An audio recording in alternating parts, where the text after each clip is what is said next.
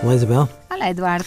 Isabel, uma ministra do novo governo brasileiro, imagino eu que confundindo um slogan com um, uma ideia, enfim, coerente e consistente, repetiu à exaustão: uh, menino veste azul, menina veste rosa, dando a entender, no fundo, que uh, o novo governo brasileiro não admite quaisquer confusões de identidade de género.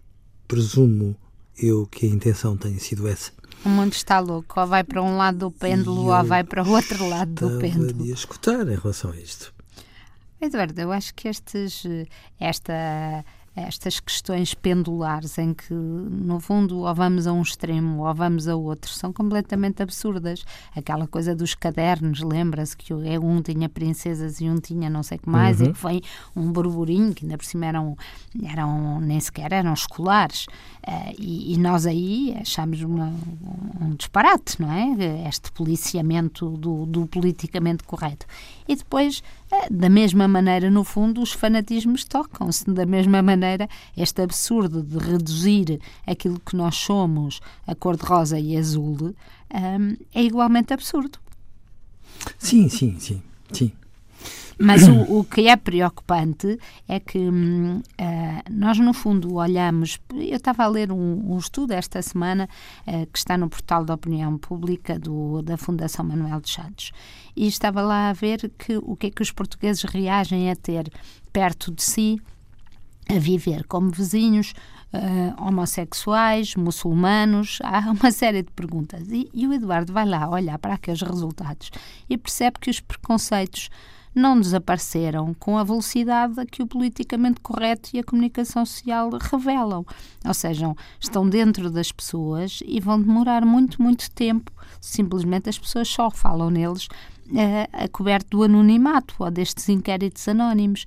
O que, o que acabam por os movimentos para um lado dar é que depois as pessoas, no fundo, não mudaram e quando ouvem estes slogans e estes gritos, sentem de certa maneira, estes populismos, sentem de certa maneira que alguém finalmente está a dizer o que eles pensam. Sabe o que eu acho inquietante, Isabel? É que eu acho que os meninos e as meninas, independentemente daquilo que vestem, não são iguais e, e acho pacífico não sejam iguais. Uh, aquilo que a mim me preocupa muito é que, às vezes, com uma porção da verdade, uh, se confunde tudo. Eu também acho que as pessoas têm toda a legitimidade do mundo para assumir a sua identidade. Era o que faltava que não tivessem essa legitimidade. E acho que o mundo é seguramente mais sério quando permite que tudo isso seja transparente.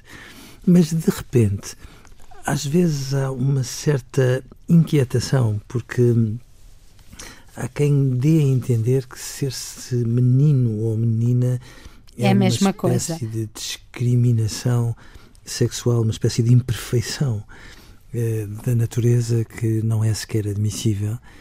E depois há este tipo de comentários que obviamente tornam as coisas absolutamente irredutíveis, que é como quem diz Bom, tudo o resto que possa ser importante na identidade de uma pessoa são amendoins, porque o conta é a biologia.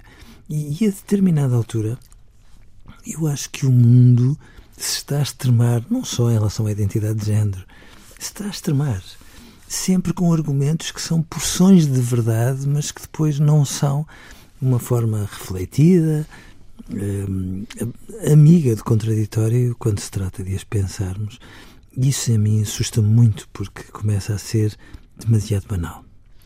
Ah, e, sobretudo, depois né, os grupos que pensam de uma maneira falam com os que pensam da mesma Sim. maneira do que eles Sim. e os outros. E há muito, pouca, muito pouco diálogo e debate, inclusive Sim. nas universidades. Mas, e depois há esta coisa fascinante e assustadora que são os algoritmos que põem as pessoas que pensam de forma semelhante a pensarem umas com as outras, o que significa que aparentemente elas acham que têm contraditório, quando o contraditório é o resultado de um algoritmo que faz com que elas se sintam mimetizadas em pessoas que pensam de forma iguais a elas e começa a ser urgente eh, conversarmos de forma muito séria acerca disto. Adeus, Eduardo. Adeus, Isabel.